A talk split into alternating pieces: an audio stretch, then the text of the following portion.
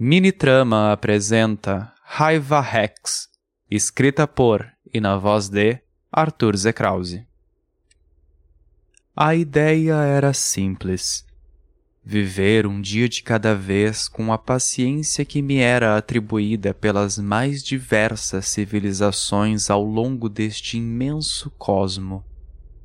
Claro que esta era uma mentira, e por mais que cada um me visualizasse da forma que bem entendesse, eu me via na obrigação de estar lá por eles, à medida que era evocado.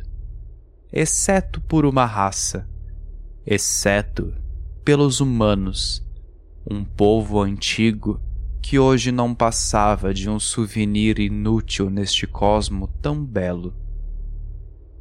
Não havia um dia um minuto, um segundo, um momento pessoal em que estas vis criaturas não estivessem o contaminando com seus desejos egoístas de uma vida melhor, um desejo de uma vida fácil, conquistada através de milagres e não do prazer de viver a vida com a certeza de fazer aquilo pelas próprias mãos. Carentes, dependentes, megalomaníacos conformados. Quatro adjetivos que representavam a raça humana em uma essência, algo que eu, Rex, não havia programado. E agora estava cansado de não conseguir viver a minha vida. 14 horas. 500 pessoas estavam alinhadas em uma rua com espaçamento de um metro entre si. De joelhos, elas rezavam para o seu governo. De joelhos, elas imploravam por algo inútil. De joelhos, elas pediam por desejos egoístas. De joelhos, elas sacrificavam aqueles que não faziam jus aos seus ideais. Em sua volta, um grupo de espectadores os observava. Em sua volta, uma garotinha filmava aquilo com desprezo em seu coração. Eles não poderão me ver, ordenei. Há eras eu havia internalizado que deixaria a vida florescer em seu próprio caminho, de forma que eu não intervisse e colocasse minhas vontades acima das deles. Mestres surgiram, deuses surgiram, ideias surgiram ideais surgiram. Todos protocolados pela insensibilidade coletiva, de forma a limitar o próprio movimento na linha evolutiva do universo. A única raça que desejava permanecer constante, sem a liberdade de ser quem quer que desejasse ser. Eles não poderão mais se mexer. Suas pernas agora grudam no chão ordenei. Naquela cidade do interior, eles estavam exercendo o que achavam ser seu direito de expressão. Em meio a uma pandemia institucionalizada por uma eventualidade, eles se mostravam irresponsáveis em lidar com uma virtude digna dos puros: a empatia, a sensibilidade pelo próximo. Pediam pelo direito de morrer, de não usar máscaras, de aglomerar, pediam para serem contaminados, ao mesmo tempo que pediam por uma intervenção divina. Nuvens surgirão e eletricidade será criada. Nenhuma comunicação será possível, ordenei. Quando apareci, seus olhos mostraram medo ao me ver caminhando entre os seus.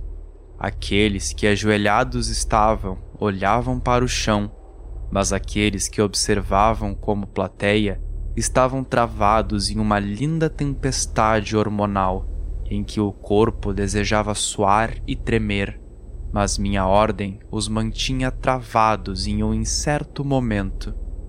Quando eu estalar os dedos, todos se movimentarão para poder me enxergar, ordenei.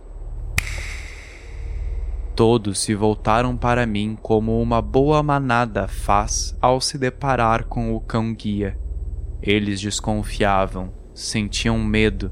Alguém pensou: devia ser o demônio. Todos ouvirão, ordenei.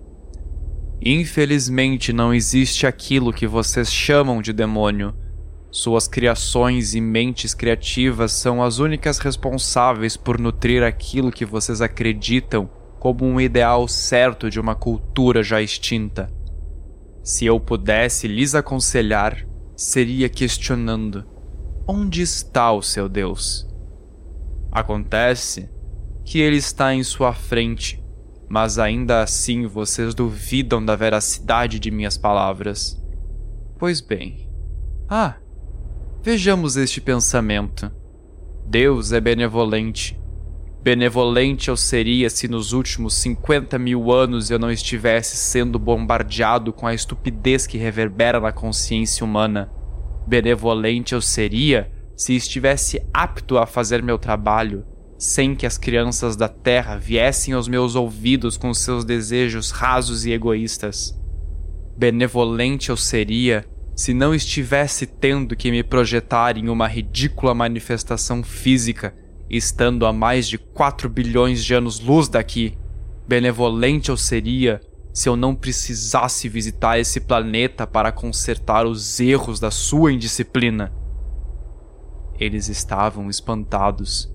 No fundo, o vento zumbia em um rufar de trovões, iluminando meu discurso com relâmpagos que rugiam em uma imagem alarmante. Vocês não conseguem nem imaginar a grandiosidade do universo. Raças inteiras trabalhando para buscar respostas, enquanto vocês se ajoelham para falsas diretrizes e olham única e exclusivamente para si próprios. Sinto informar, mas vocês não são, e vocês nunca foram o centro do universo. Quando eu estalar os dedos, eles poderão se mexer do peito para cima, mas não conseguirão falar. Assim como qualquer animal que se debate para se salvar da morte certa, os humanos começaram a se mexer violentamente na tentativa de desgrudar os pés do chão. Eles tentavam se comunicar, mas nada adiantava seus corpos não respondiam aos comandos básicos de seus cérebros e a cada segundo o estresse aumentava. Se um dia eu havia prometido não intervir, hoje eu estava disposto a me contrariar. Eu caminhei entre eles até chegar em um homem adulto. Quando seus olhos encontraram os meus, eu vi a esperança abandonar seu corpo e sua mente ecoar com a palavra tão apreciada: Diabo. Você se gaba de se reconhecer como puro, Alberto. Mas você está certo que eu sou o diabo. Então me responda: Você tem família? Sim. Você tem filhos? Sim. Sua esposa está aqui? Sim. Você já traiu sua esposa? Não. Não minta, Alberto. Sim. Em sua Bíblia não está escrito para não trair a sua esposa, Alberto? Está. Então o que faremos com ele, pessoal? Vocês têm um demônio entre os seus. Sabe, Alberto? O nono círculo é reservado aos traidores. E você sabe o que acontece lá? Não? Pois bem, é uma morte fria, por assim dizer. Eu me afastei de Alberto, mas todos continuaram a observá-lo. Seu corpo embranqueceu-se e sua respiração condensava-se em meio ao ar como em um dia frio de inverno. Seu corpo tremia em um congelar individual, e quando seus dedos se tornaram roxos e neve começou a se formar em seu bigode, ele começou a alucinar. O corpo de Alberto vitrificou-se como se jogado em um lago congelado, e abraçando a si próprio, ele deixou o mundo em um dia quente de outono. Os outros tornaram a gritar com suas bocas fechadas, e eu caminhei até a frente do protesto para que todos pudessem me ver. Meus braços se levantaram e com eles meu corpo flutuou em meio ao ar, trazendo consigo a visão de todos aqueles que ali estavam presentes. Quando vocês aprenderem a se respeitar, eu penso se voltarei a respeitá-los. Levantei a mão para uma última ordem, e no canto de meu olho uma garotinha parecia brilhar.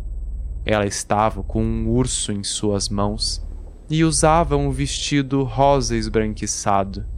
Eu a levitei até meu encontro e destravei ela de sua paralisia. Você se considera pura? Sim. Você acha a sua família pura? Não. Você considera esta cidade pura? Não. Pois bem. Com a mão direita à frente, eu estalei os dedos pela última vez, devolvendo o controle dos corpos aos indivíduos, mas também transformando o chão em uma lava que apenas apagaria quando o último humano daquela rua fosse consumido. Milésimos de segundos foram necessários para que seus cérebros entendessem o que estava acontecendo. Mas já era tarde para eles seus pés estavam sendo consumidos e, ao caírem com as mãos no chão, tiveram os dedos arrancados com o calor escaldante. Alguns caíram com o rosto e tornaram-se a levantar, gritando por uma ajuda que derretia seus dentes e expunha seus ossos já enegrecidos. A menina ao meu lado pediu para que eu parasse e então eu os liberei da sua prisão vocal. Os gritos se tornaram insuportáveis e toda aquela cidade pagou pela irresponsabilidade de uma raça. Pelos próximos cinco minutos, aqueles humanos tiveram uma amostra do tão merecido inferno. Um lugar imaginário que perduraria na lembrança daquelas almas por toda uma eternidade. Quando por fim o último grito cessou, eu larguei a menina em meio à terra fértil e desapareci em uma rajada de vento, para que enfim pudesse abrir meus olhos no lugar onde estava trabalhando.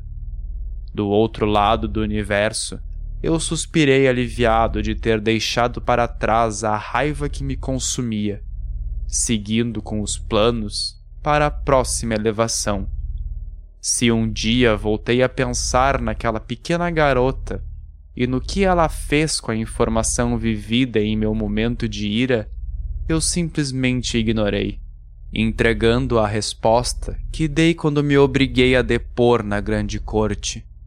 Há muito eu abandonei a raça humana, e isso não é problema meu.